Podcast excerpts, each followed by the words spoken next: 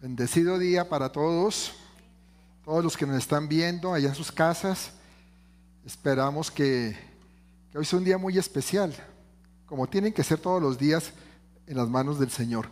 Pero hoy estamos terminando, como decía la, pastora, eh, este ayuno, este ayuno congregacional que hemos tenido durante 21 días.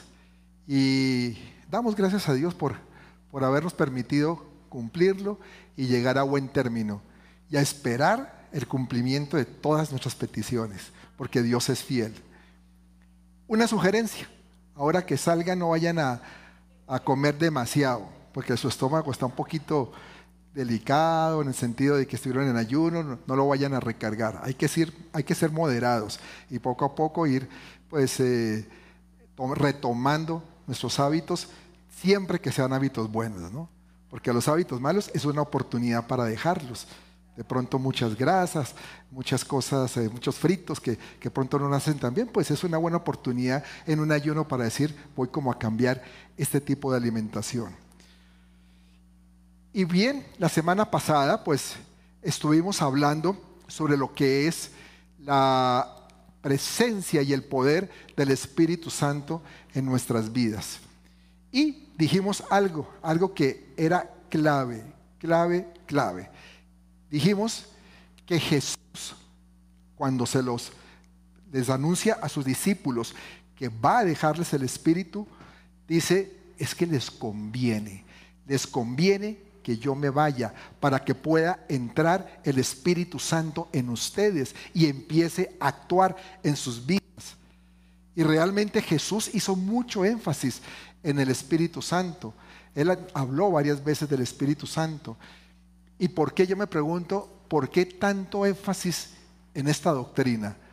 Porque el Señor eh, insistía mucho en que entendieran, que sus discípulos comprendieran la importancia de que quedara o que enviara al Espíritu Santo. Y pueden haber varias respuestas, realmente hay varias, pero hay una en particular, que es la que tenemos nosotros que tener muy presente y es que el futuro del reino dependía totalmente de la comprensión que los seguidores de Él, de Jesús, o sea, nosotros, tuviéramos del Espíritu Santo. La importancia que nosotros entendamos qué es el Espíritu Santo, qué hace el Espíritu Santo, por qué está aquí el Espíritu Santo.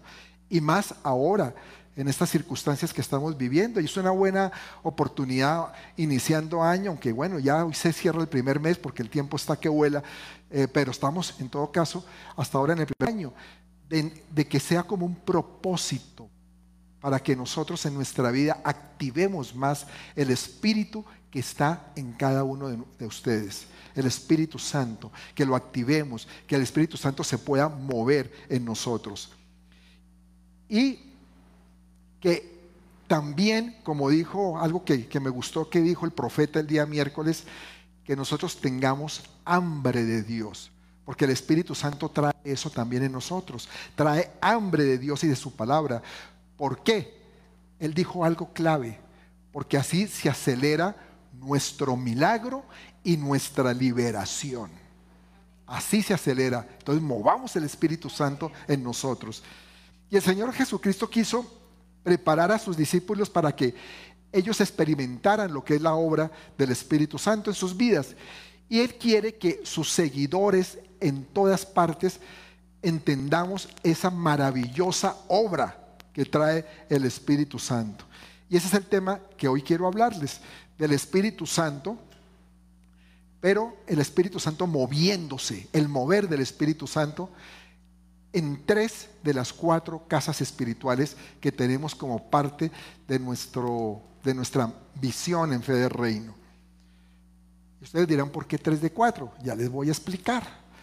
Vamos a ver ese mover del Espíritu Santo en cada persona, en la casa número uno, en el individuo. El mover aquí en la iglesia, en la congregación de, su, de los justos, que es la casa número tres. Y el cuarto, el mover del Espíritu Santo en una nación, en un país, en un territorio.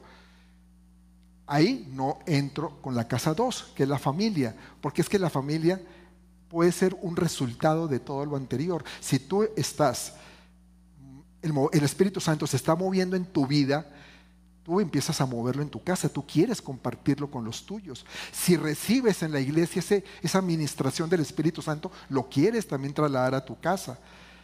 Y es importante que también entendamos que hay que moverlo el Espíritu en la nación, en este caso en México, moverlo. Y la primera casa espiritual, pues es la relación de cada uno de nosotros con Dios. Y para esto hay que entender algo. Los seres humanos somos una creación especial de Dios, ¿verdad? Somos la, niña de sus ojos. Ahora los, no me sacan por ahí de pronto los machistas. A mí no me diga que soy niña de nadie. Yo no soy niña, yo soy muy varón. No, no eso es una, expresión de amor de parte del Padre. Pero somos la niña de los ojos de Dios, somos la máxima expresión de su creación. Y entonces eh, el Señor quiere que nosotros pues tengamos esa relación profunda con Él. ¿no? A fin de cuentas, esa relación no es por un tiempo, esa relación va a ser inmortal. ¿Por qué? Porque el Señor nos hizo inmortales en espíritu. Nuestro cuerpo se muere, pero el espíritu sigue. Eso lo sabemos, ¿no? El espíritu sigue hacia la eternidad, hacia la vida eterna. Entonces esa relación va a permanecer para siempre. Y también Dios proveyó esa relación o esa redención del hombre a través de su amor. Todos sabemos que allá en el Edén el hombre falló, el hombre pecó, el hombre se dejó convencer de un engaño. Y al dejarse convencer de ese engaño, sucedió lo que no debería haber sucedido cuando Dios coloca al hombre en la tierra. Y es la caída del ser humano, la pérdida de esa, inclusive esa inmortalidad física, porque el espiritual ya dijimos, sigue, pero esa, esa inmortalidad física. Y también entra en el ser humano el pecado. Y cuando entra el pecado, pues la condición del hombre cambia. Cambia, ya no es la misma, ya es muy diferente, porque cambia la relación con Dios. El hombre empieza a alejarse de Dios. Cuando el hombre se aleja de Dios es porque hay pecado.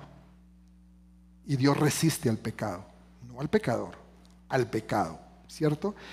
Y precisamente viene ese Espíritu Santo a hacer esa obra por la humanidad en armonía con, Dios. Y esa obra en el hombre pues tiene varios aspectos, aspectos que vamos a ver a continuación. La obra que hace el Espíritu Santo para redimir a ese ser humano. Lo primero es efectuar la obra de convicción al convencer de pecado al individuo. Eso lo dijimos la semana anterior, ¿se acuerdan?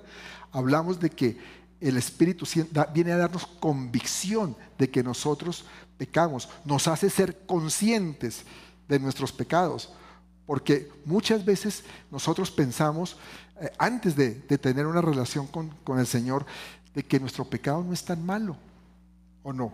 Hay veces que, que pensábamos así, pero ¿qué daño le estoy haciendo yo a algo si digo una mentirita? Para protegerme. O eh, si en la empresa yo tomo algo de la empresa, me robo algo, pues, para eso el jefe tiene mucha lana, tiene mucho dinero.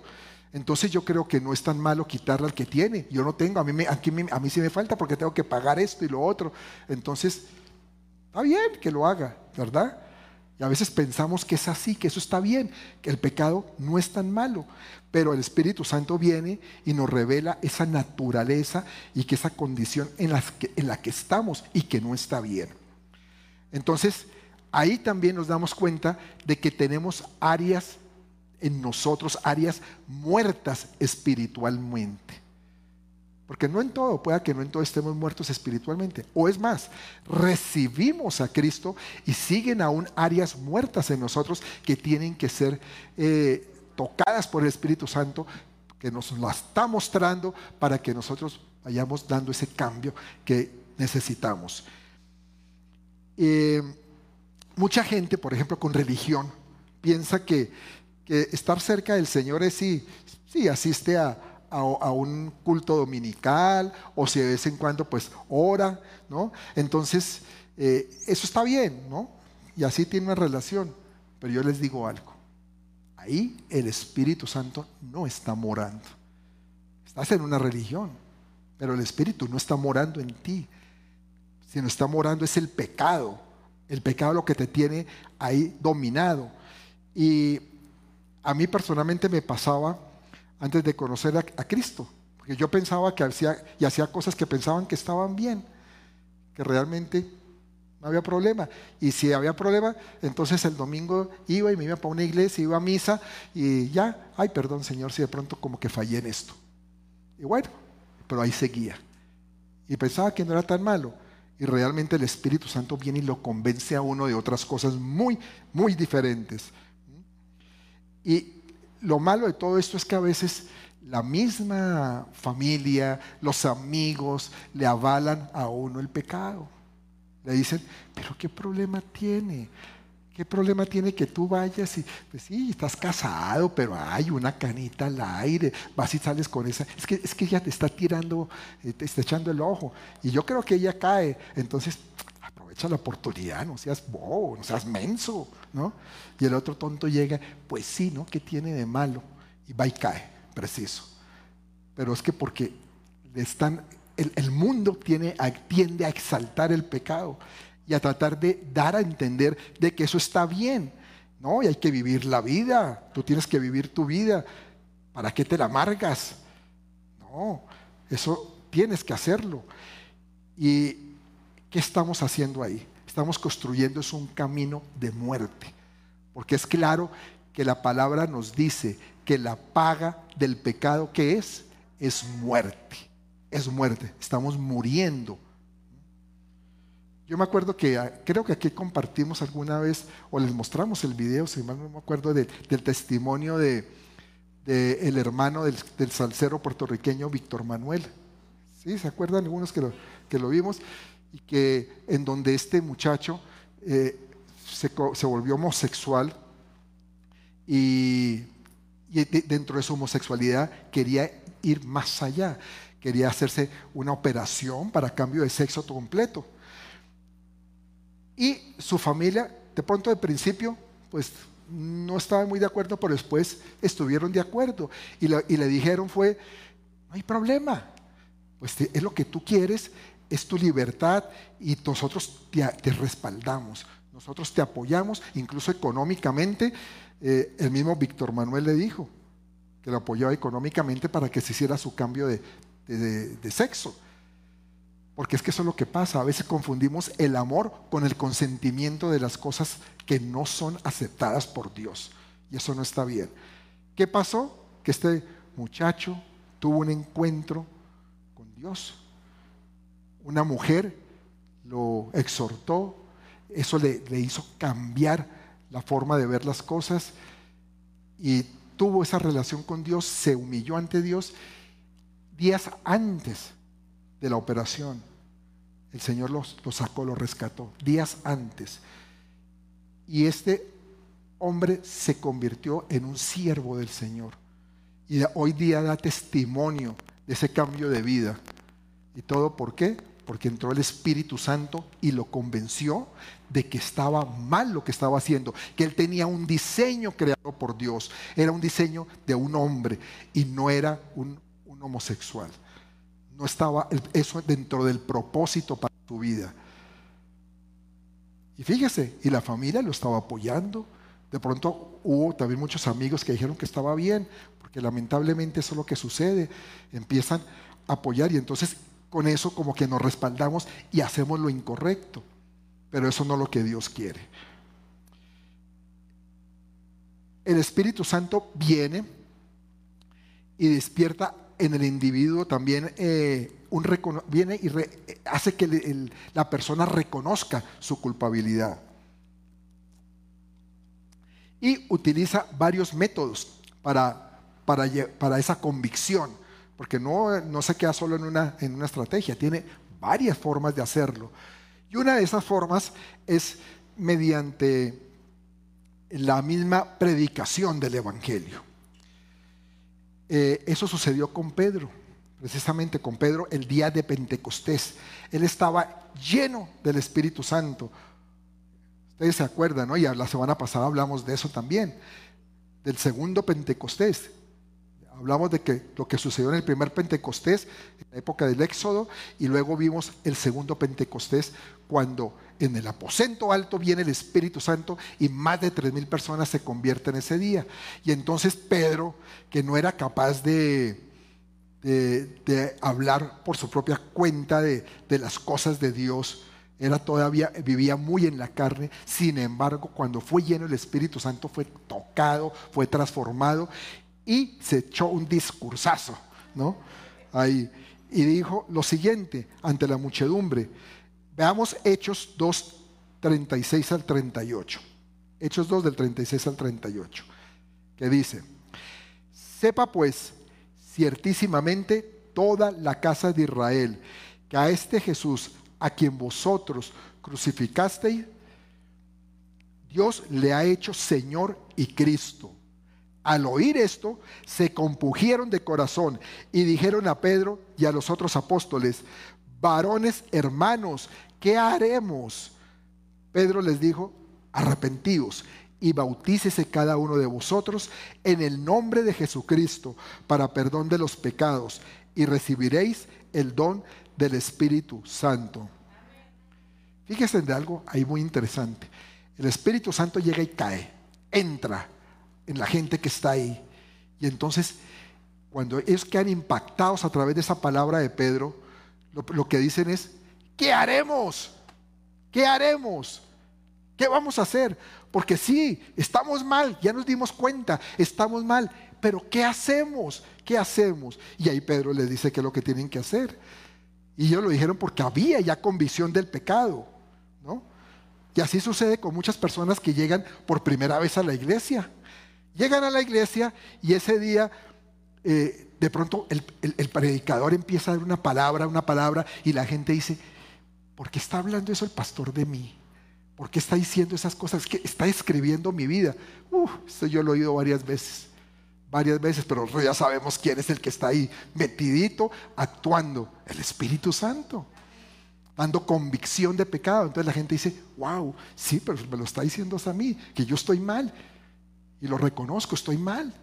No lo podía entender. Y es a través de una predicación de una palabra. En otras ocasiones, el Espíritu Santo, ¿qué hace? Utiliza el testimonio. Es que el Espíritu Santo no, no es así como muy, que se, que se mantenga en una sola forma de, de actuar. Él es muy multifacético en su forma de obrar. Y entonces hace que el testimonio de esa persona actúe en otros. Y eso le sucedió a David. A David le pasó cuando el profeta Natán le hizo notar la magnitud de su pecado. No sé si se acuerdan de esa historia. Al contarle la historia del abuso por parte de un hombre rico a un hombre pobre. Abusó del el hombre rico del pobre y eso David se compungió todo. Y dijo, ¿cómo es posible que eso suceda? Pero lo que pasa es que le estaba colocando un espejo para que se viera él mismo en ese espejo, porque era él. Y dice, segunda de Samuel 12 del 5 al 7. Segunda de Samuel 12 del 5 al 7 dice, entonces se encendió el furor de David en gran manera contra aquel hombre y dijo a Natán, vive Jehová, que el que tal hizo es digno de muerte. Vean a David, ahí sí sacó pecho y dijo, ah, es que el que hizo es digno de muerte. ¿Cómo es posible? ¿Cómo fue hacer esto? Este hombre abusivo, ¿no? Y, luego le dice, y debe pagar la cordera con cuatro tantos. De una vez estaba dando un fallo en un juicio, porque hizo tal cosa y no tuvo misericordia. Entonces dijo Natán a David, me imagino la cara que le puso el profeta Natán a David. Le dijo, tú eres aquel hombre. Así ha dicho Jehová, Dios de Israel. Yo te, ungí por rey sobre Israel y te libré de las manos de Saúl y te di la casa de tu Señor y las mujeres de tu Señor en tu seno. Además te di la casa de Israel y de Judá. Y si esto fuera poco, te habría añadido mucho más. ¿Por qué pues tuviste en poco la palabra de Jehová haciendo lo malo delante de sus ojos? A Urias Eteo heriste a espada y tomaste por mujer a su mujer, ya él lo mataste con la espada de los hijos de Amor. Amón. Wow. Duro, ¿no? Que a través de, de, esto, de de ese testimonio, le haya hablado hacia David de esa manera el Señor. Mire cómo lo, lo puso. Yo creo que David bajó la cabeza y dijo, hmm, paticas, ¿para qué soy bueno? Yo como que mejor me voy, salgo de aquí corriendo. Me imagino cómo se pudo sentir este hombre. Se pudo sentir tan mal que hasta escribió unos salmos preciosos pidiendo perdón con arrepentimiento. Y el Espíritu Santo entonces penetró en el corazón de David. ¿Y qué hizo él? Él clamó avergonzado de que era culpable. Él dijo, sí, soy culpable, soy pecador. Y muchas veces es necesario que alguien, por medio de un testimonio, nos haga entrar en razón. Muchas veces necesitamos eso, porque a veces como que nosotros no nos vemos a nosotros mismos, pero cuando vemos a alguien obrando de la forma o con los mismos errores con los que nosotros a veces actuamos, ahí sí como que nos sacudimos. Tú sabes que nosotros los seres humanos tendemos a juzgar más lo que somos. Tendemos a ver en otros lo que nosotros tenemos y juzgar eso. Por eso dice el Señor, ¿no? No veas la paja en el ojo ajeno, sino la viga que tenemos en nuestro propio ojo. En otras ocasiones, también el Espíritu Santo actúa o da convicción a través de una experiencia tremenda, como fue en el caso del carcelero de Filipo, cuando fueron encerrados eh, Pablo y Silas. ¿Se acuerdan cuando los, los llevaron allá porque eh, liberaron a una divina? ¿no? Y entonces los que manejaban el negocio se pusieron furiosos y hicieron que, que encarcelaran a estos dos hombres de Dios.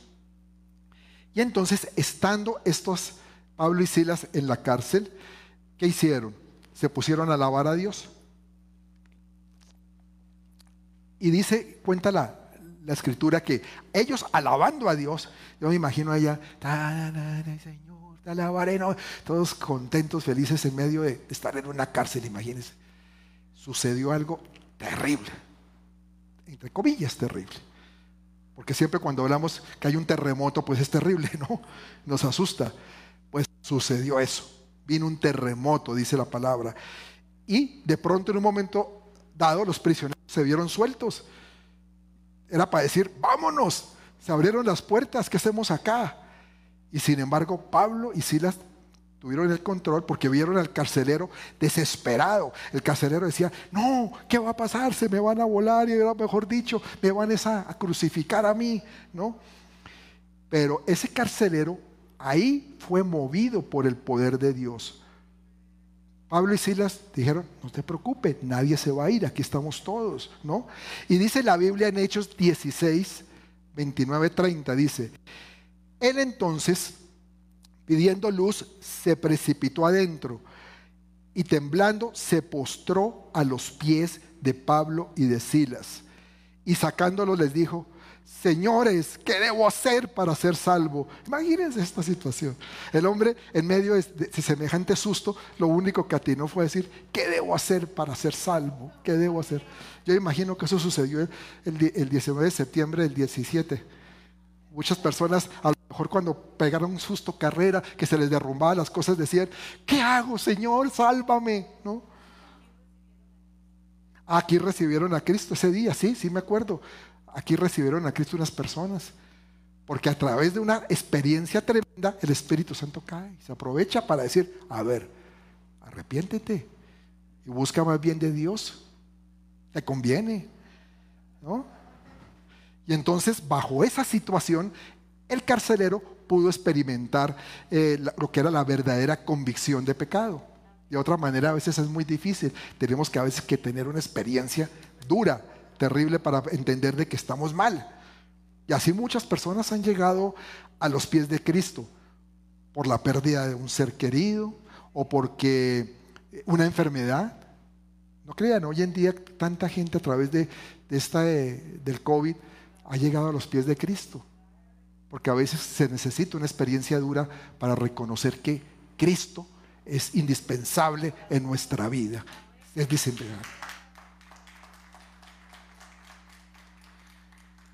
Entonces, eso fue lo que sucedió con, estas personas. Me acordé de una, pareja que conocimos hace muchos años en Colombia, em, que fueron compañeros nuestros dentro del liderazgo de una iglesia.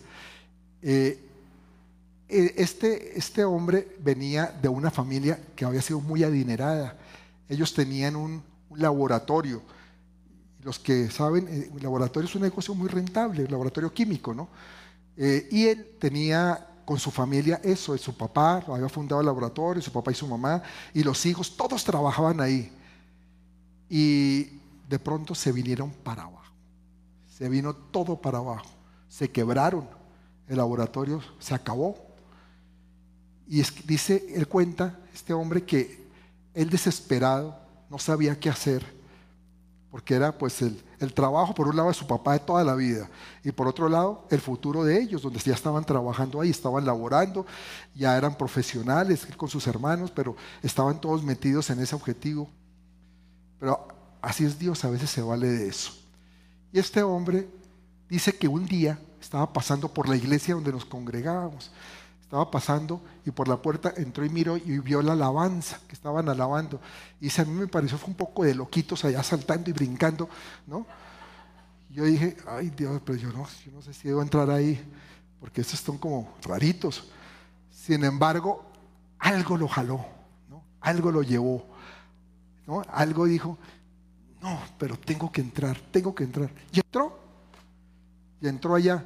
Y ese día dice que cuando oyó la palabra y todo, y después de esa experiencia tan terrible que había tenido con la quiebra, para variar una palabra que le cayó completica, dice que entendió que necesitaba a Jesús. Y lo recibió.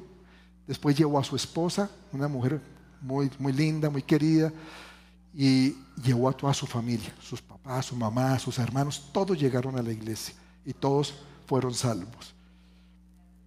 A veces Dios se vale de esto, de una experiencia traumática para que nosotros veamos que realmente necesitamos a ese ser supremo para nosotros, para nuestra vida, para que cambie nuestra condición, para que no sigamos por ese camino de muerte, sino para llevarnos por un camino de vida, una vida eterna. Amén.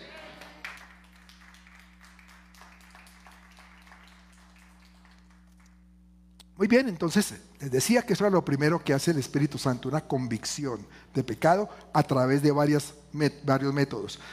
Y lo, lo segundo que hace el Espíritu Santo, luego de dar convicción de pecado, es efectuar la obra de regeneración del individuo. Eh, se puede, la gente puede escoger, la gente puede quedarse como convicto del pecado o resistir al Espíritu Santo, a todo esto y endurecer su corazón. Pero también hay otra alternativa, es abrir el corazón por fe y dejar que entre el Espíritu Santo a nosotros. Y entonces Él viene y empieza a efectuar la obra, una obra que es por gracia y que empieza a transformar el corazón del hombre. Y a esto es lo que le llamamos regeneración. También le llamamos nuevo nacimiento nuevo nacimiento, porque verdaderamente el hombre es hecho nuevo. El hombre tenía una condición antes de, tener al Espíritu consigo y empieza a cambiarlo, a transformarlo. Por eso hay un nuevo nacimiento, dice la palabra. Y un nacimiento normalmente ¿qué trae? Trae felicidad, ¿o no? Los que son padres lo saben. Saben que cuando han nacido sus hijos eso les trajo mucha felicidad, mucho gozo. Y eso es lo que también hace eh, cuando uno nace de nuevo o no. Yo creo que a todos nos pasó que ese día teníamos un gozo como raro que a veces ni nos explicábamos.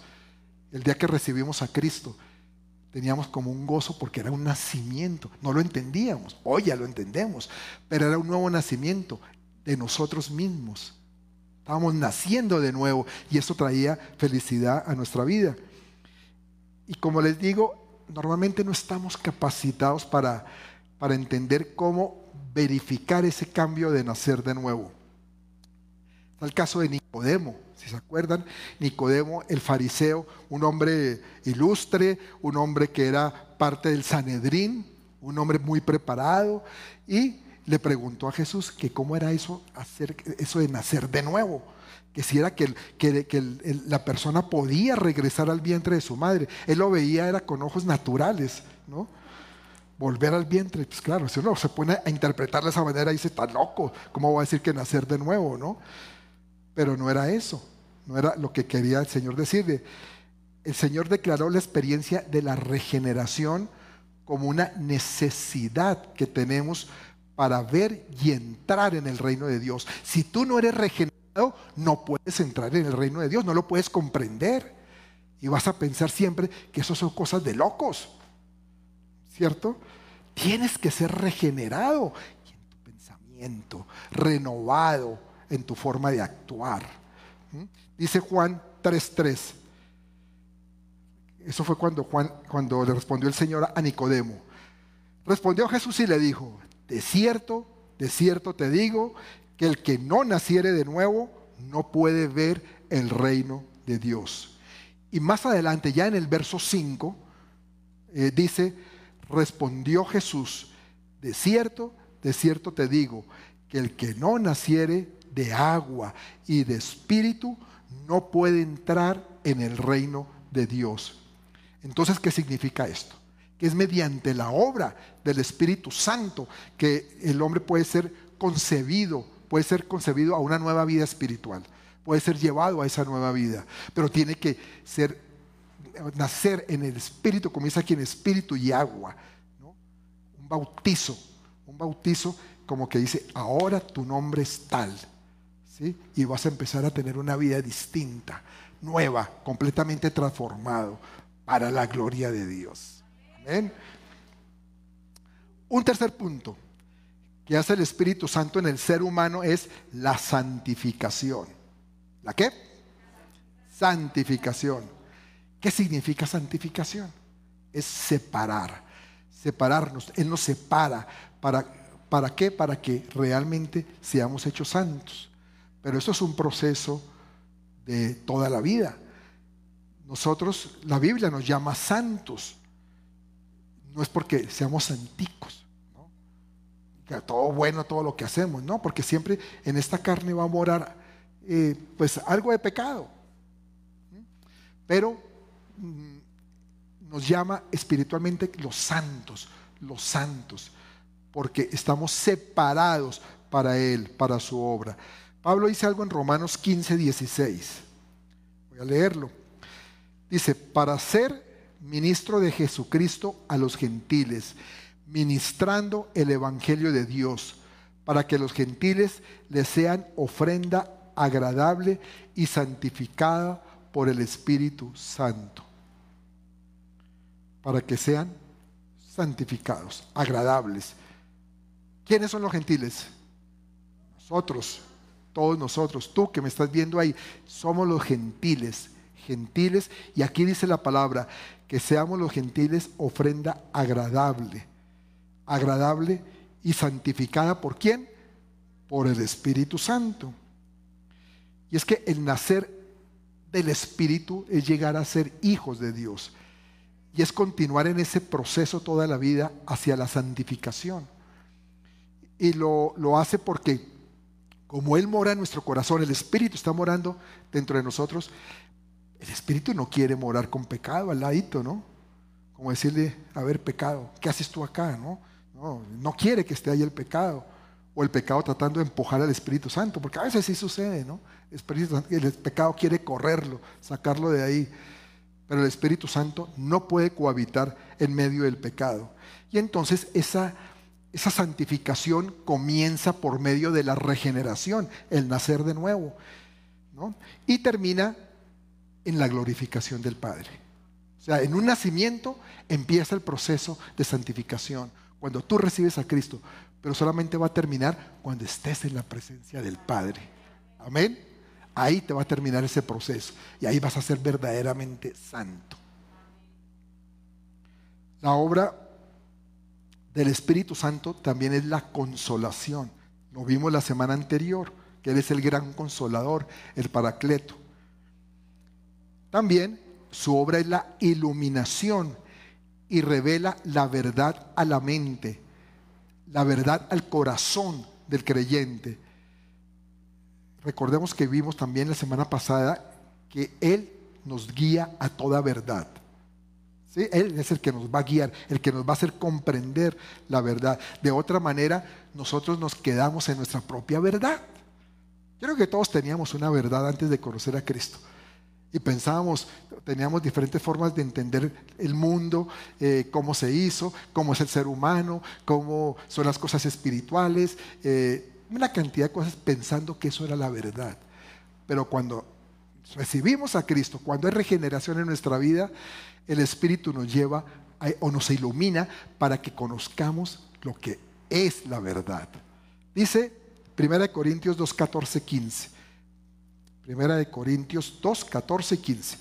Pero el hombre natural no percibe las cosas que son del Espíritu de Dios. Vamos a leerlo en esta versión que está acá.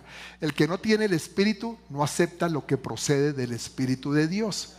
Si no lo tienes, no puedes entenderlo. Pues para él es locura. No puede entenderlo porque hay que discernirlo espiritualmente. Pasamos al siguiente. En cambio, el que es espiritual lo juzga todo, aunque él mismo no está sujeto al juicio de nadie. No es juzgado por nadie. Fíjate, es que la Biblia es tremenda. Esta palabra ya la hemos en otras oportunidades visto, pero es interesante ver cómo para el hombre que no es espiritual, ¿quién es ese? El que aún no ha recibido el Espíritu de Dios. Para él la Biblia es locura el que estudia la Biblia o el que habla palabra, dice, está loco. Lo dice la misma palabra, lo afirma. Y eso es lo que nos pasa. Antes nosotros decíamos, estos locos, como el amigo que le comenté en la iglesia. Y ahora nos dicen que nosotros somos los locos. Interesante, ¿no? ¿Tú estás loco? ¿Cierto que dice? ¿No? Parece el loco acá. Sí, claro, somos locos por la palabra, claro que sí, claro, sí, pero no locos como los locos de afuera del mundo, que eso sí que están verdaderamente locos, cambiando normas, cambiando reglas, validando el pecado, diciendo que esto está bien y creando leyes para justificar el pecado. Eso sí es locura, total, una locura que nos lleva a la muerte, a la perdición. Pero el hombre espiritual, los demás podrán decir que es loco, pero ¿saben qué? Están conociendo la verdad. La verdad de ese Cristo crucificado y resucitado por amor a nosotros. Amén.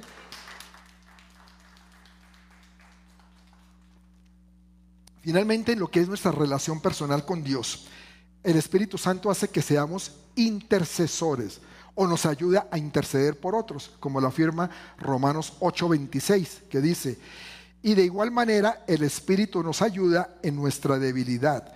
Pues ¿qué hemos de pedir como conviene? No lo sabemos. Pero el Espíritu mismo intercede por nosotros con gemidos indecibles. Qué tremendo. Fíjese en algo. Miren esta, esta, esta revelación. En el cielo, a la diestra del Padre, Jesús está intercediendo por ti. Y en la tierra lo está haciendo el Espíritu Santo. cielo Jesús está intercediendo, no te está soltando. Por eso no tienes que temer, por eso tienes que seguir adelante. Y aquí en la tierra lo tienes dentro de ti intercediendo, llevándote a interceder, llevándote a una palabra que toque el trono celestial. Hablamos también de la obra del Espíritu Santo en la tercera casa espiritual. Ya vimos lo que es el individuo, veámoslo en la iglesia. Y en la iglesia las escrituras dicen que el Espíritu se mueve en medio de la congregación de los santos. Y hay varias cosas que, debemos mencionar acá. Lo primero es que Él edifica la iglesia. Cuando obra a través de todos nosotros, a través de tú que estás allá, pero que estás, haces parte de la iglesia. Y Él va edificando la obra. Y no lo hace basado en nuestras posibilidades, en lo que nosotros tenemos como capacidades, como experiencias, como conocimientos. No, lo hace de acuerdo a su mover, a como Él lo quiere hacer. Por eso es que si hay destrucción en la iglesia, no le podemos achacar la culpa al Espíritu Santo, porque el Espíritu tiene como misión edificar y no arruinar.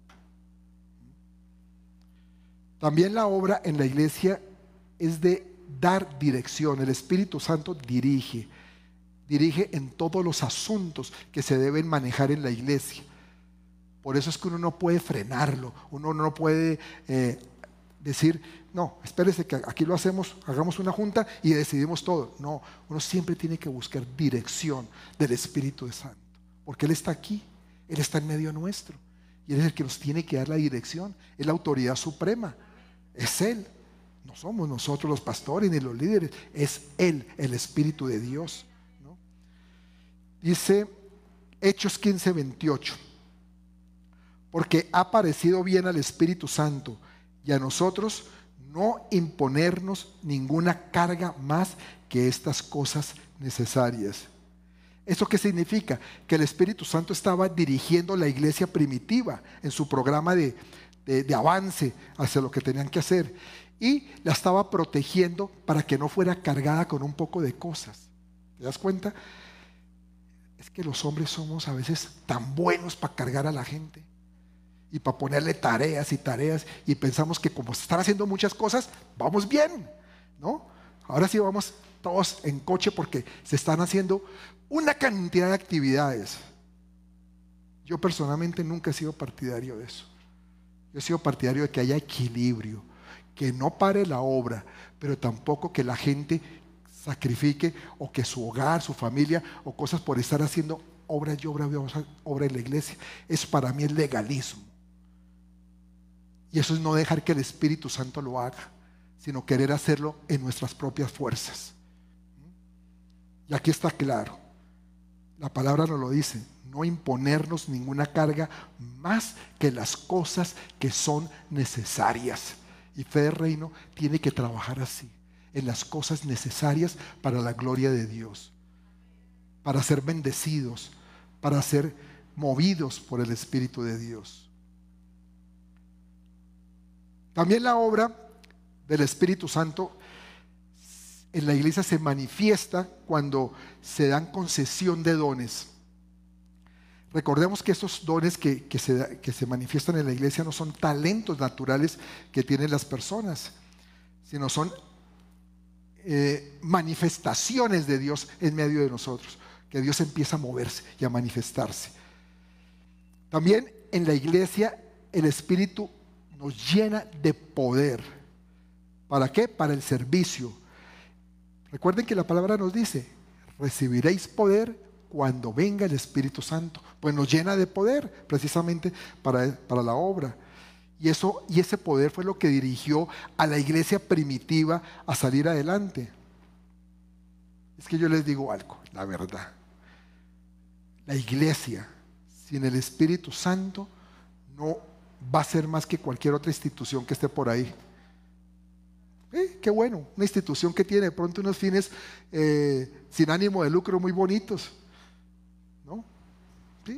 que son buenos también, que ayudan, pero no, la iglesia no tiene más de eso si no tiene el Espíritu Santo. No va más allá. Pero una iglesia empoderada en el Espíritu Santo, ay, transforma el mundo, transforma una ciudad, una nación, un continente, porque es Dios actuando a través de sus hijos y de sus siervos. Amén.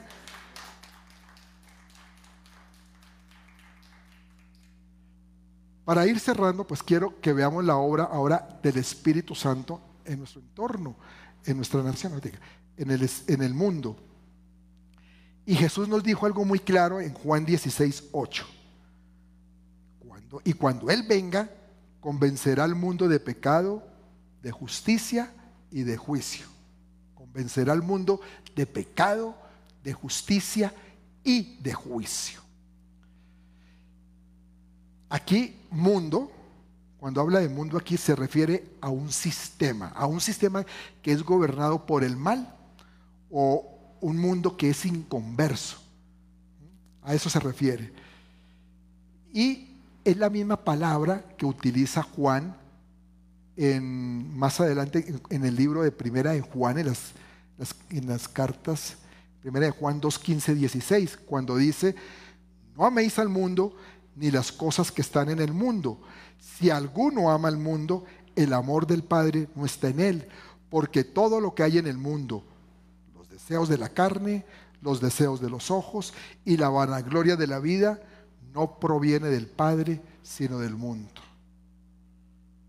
Por eso es que si en la iglesia hay vanagloria o hay un mover de las cosas por medio de nuestro impulso, de nuestra carne, eso no proviene del, Padre, eso no es de Dios. Ah, que algunos manipulan diciendo, es que es de Dios que, que esto sea así. No, es la carne, es la carne y eso viene del mundo viene este, del sistema en que nos movemos. Y, Jesús amó al mundo. La misma palabra nos dice que de tal manera Dios amó al mundo, pero ahí se está refiriendo al mundo, al, ser humano, a su creación, que quiere que sea transformada, que sea salvada, que no se pierda. Por eso Dios amó al mundo, Jesús amó al mundo y el Espíritu Santo también. Pero en el Espíritu Santo su amor se, reafirma en, en reprobar, en exhortar, en persuadir y decirle, es que el mundo está mal. Es que tú no puedes ser parte de este sistema. Tú tienes que cambiarte, tienes que salirte, tienes que apartarte. Y eso, a eso te lleva el Espíritu Santo. Ahora sí vamos. ¿Dónde está Urias? Urias, Urias Eteo.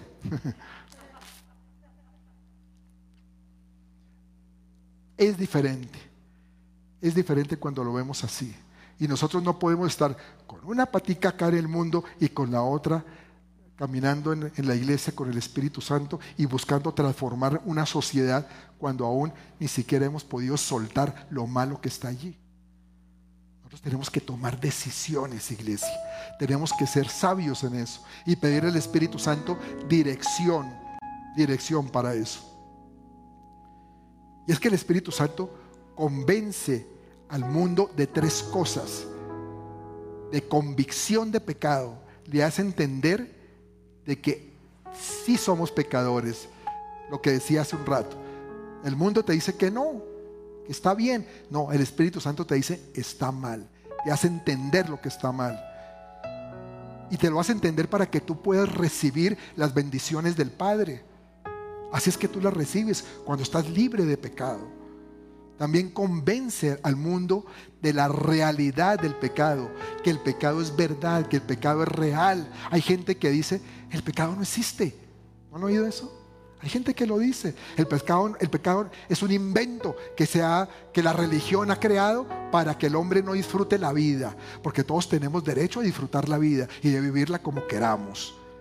Entonces el pecado no existe y el Espíritu Santo dice, es real el pecado te está atando, te está condenando. Y convence de la naturaleza del pecado. Es decir, de dónde viene, de cuál es su origen, por qué está morando en nosotros el pecado, cuál es la razón y por qué tenemos que liberarnos de eso. ¿Sabes qué? Si no hacemos nada, la ignorancia no nos va a salvar. Y vamos a estar condenados.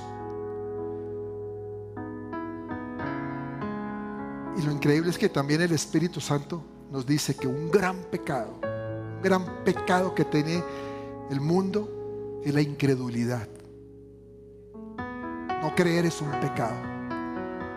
Juan 3:18 dice, el que en él cree no es condenado, pero el que no cree ya ha sido condenado, porque no ha creído en el nombre del unigénito Hijo de Dios. Por eso es que nosotros creemos. Y al creer ya no somos condenados. Cuando recibimos a Jesús, ¿cómo lo hacemos? Por fe. Por fe. ¿Y qué es fe? Creer. Creer. No lo vemos, pero creemos. No lo vemos con nuestros ojos naturales. Nuestro corazón sí lo puede ver. Y creemos. Y entonces caminamos en una dirección distinta.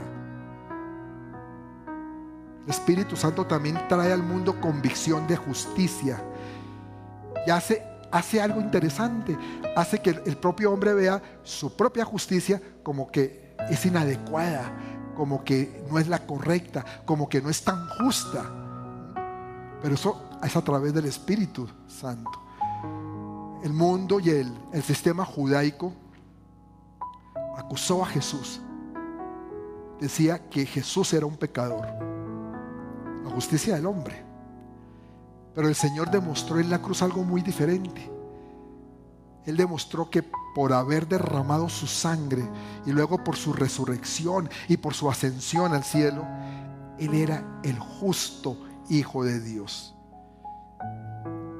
Y el Espíritu Santo nos dice que Él va a redarguir al mundo de, de justicia, pero de justicia divina, significa la justicia de Dios. Pero también lo va a redarguir de lo que es la justicia del hombre. Por un lado te va a decir, es que tu justicia lo siento, pero está mal. Tu justicia no sirve para nada. Tu justicia es un punto de vista, es tu parecer. Pero te pongo la otra cara, que es la justicia de Dios. Esta es la verdadera justicia. Y es el único que te puede hacer a ti justo. También produce convicción de juicio. Porque el príncipe de este mundo, que es el diablo, es juzgado.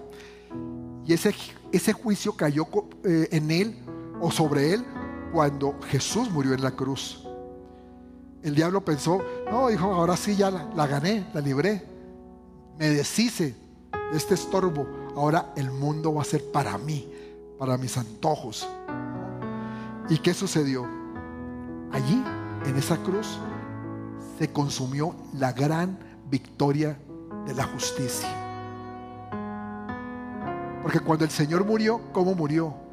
murió como el Cordero de Dios que quita el pecado del mundo. Era el Cordero que necesitábamos, que necesitaba el mundo, que necesitaba para no seguir haciendo sacrificios temporales, sino ahora un sacrificio que era para siempre. El Cordero de Dios que quita el pecado del mundo. Y fue una victoria que trajo derrota a Satanás. Y el juicio cayó sobre Satanás, cayó sobre él. Y con esto podemos entender algo. Tú que me estás escuchando. Si el príncipe de este mundo ha sido condenado, aquellos que son del mundo y no aceptan a Cristo, serán juzgados. No quiero, yo, no, yo no solo no quiero condenar a nadie, ni mucho menos, no soy quien para hacerlo. Solamente hablo lo que dice la palabra. Yo no quiero que por mí que nadie sea condenado ni juzgado sino que todos lleguemos derecho a la presencia de Dios. En la Biblia también vemos una historia del apóstol Pablo. Él estuvo, se presentó ante el gobernador Félix y cuenta, cuando, cuando Pablo se presentó, eh, se puso a discernir con él y a, a hablarles de las cosas de Dios hablarle de Jesús, a compartirle realmente. Era lo que estaba haciendo. ¿Y qué sucedió? Dice Hechos 24, 25. Pero al disertar Pablo acerca de la justicia, del dominio propio y del juicio venidero, Félix se espantó. Yo imagino que cuando él estaba diciendo esas cosas, de que había condenación, de que el único juicio verdadero era el de Dios, la única justicia que podía estar presente era la de él y no era la de los hombres, Félix se espantó, dijo, wow, esto es tremendo. ¿Cómo me está diciendo esto? ¿No? Y dijo, ahora vete, pero cuando tenga oportunidad te llamaré. ¿Qué hizo Félix? Félix aquí fue movido a tener una convicción de pecado al, mismo grado que tembló, que se asustó, ¿no? Y por eso le dijo a Pablo, cuando tenga oportunidad, te llamaré. Y ahí Félix cometió el error más grande de su vida. Despreció a Jesús. ¿Cuánta gente no hace eso? No. Qué bonito lo que me estás diciendo, que me estás compartiendo, me gusta. Pero si quieres, yo te llamo en esta semana. O, de pronto echame una llamadita en estos días y volvemos a tocar el tema. Yo le diciéndole, no, es que tú te puedes morir mañana. Y si te mueres mañana te condenas. No, no, yo te llamaré. Yo te llamo, yo te aviso. ¿Qué es eso? Despreciar a Jesús. Ahora, la Biblia no dice que Félix después haya llamado a Pablo, ¿o sí? ¿Hay alguna parte que diga eso? Ah, sí, entonces le hizo una llamada o le mandó un WhatsApp. ¿no? ¿Cierto que no? Y tampoco dice que haya tenido otra oportunidad. ¿Y qué nos lleva a pensar eso? Que Félix hoy está en el infierno. Y seguramente está todavía jalándose los pelos, razonando consigo mismo, diciendo, ¿por qué no acepté la invitación de Pablo? ¿Por qué no lo hice cuando lo pude hacer? Cuando me la presentaron en bandeja y yo simplemente me deshice de él y le dije que, que después lo llamaba. ¿Cuántas veces tú que me estás viendo de pronto que no has recibido a Cristo, no te ha pasado, no lo has hecho? Yo sé que algunos de ustedes que no han aceptado esa invitación, el Espíritu Santo les está hablando. Yo sé que hoy está hablando a su corazón. Y lo que te puedo decir es que hoy es esa oportunidad que Dios te la está dando. No la desprecies como lo hizo Félix. Abre tu corazón, que cuando el Espíritu Santo llame, déjalo entrar. Porque no va a entrar con malas intenciones. Va a entrar a salvar tu alma. A eso es que va a ir. Porque te está dando convicción de pecado. ¿Y sabes qué? El mundo jamás, nunca te va a poder dar lo que Dios te puede dar. Lo que Dios te puede dar. Nunca lo va a hacer. Que es la verdadera salvación. Jesús es la única esperanza de vida que nosotros tenemos. Lo único con lo que podemos contar los seres humanos para tener una seguridad de que nuestra eternidad va a estar en un lugar mucho mejor. Al fin de cuentas Jesús fue el único que subió a una cruz a morir por ti. Nadie más lo ha hecho ni nadie más lo, lo hará. Jesús lo hizo. Entonces, ¿quién eres tú para despreciarlo?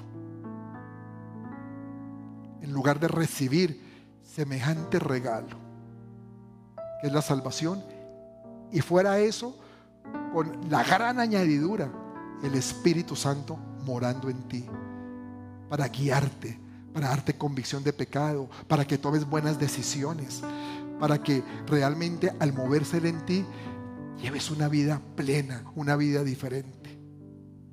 Yo quiero orar por ti si nunca has hecho esta decisión por Jesús, que hoy sea el día. Y quiero que tú allá, si nunca lo has hecho, repite conmigo estas palabras.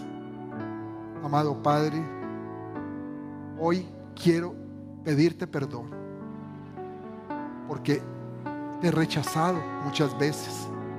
De pronto he, he hablado mal de ti. Mi pecado me ha puesto una venda y no me ha dejado ver lo que es la verdad y lo que es la única justicia, que es la justicia tuya. Pero hoy tu espíritu ha entrado y ha tocado mi corazón.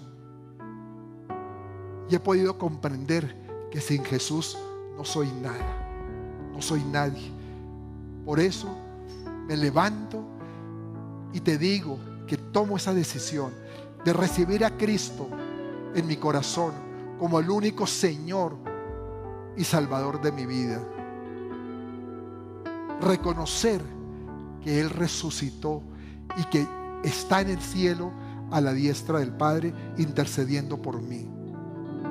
Gracias Dios. Ayúdame a caminar en tu palabra de ahora en adelante y para siempre. En el nombre de Jesús. Amén. Hoy Estamos en un mundo que necesita tanto de Jesús. Lo que estamos viviendo, esta pandemia que nos ha tenido a todos atormentados, atemorizados. puede rebasar. Lo que tenemos es que levantarnos, levantemos los que estamos acá y cantar.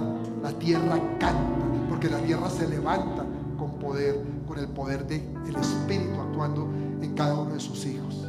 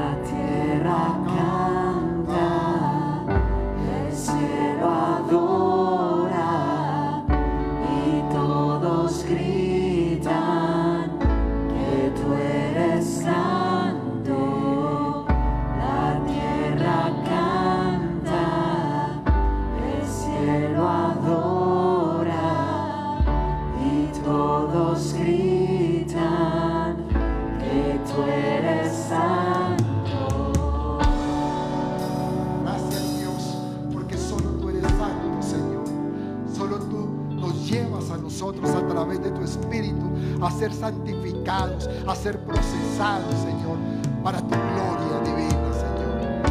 Gracias por tu Espíritu Santo, mi Jesús.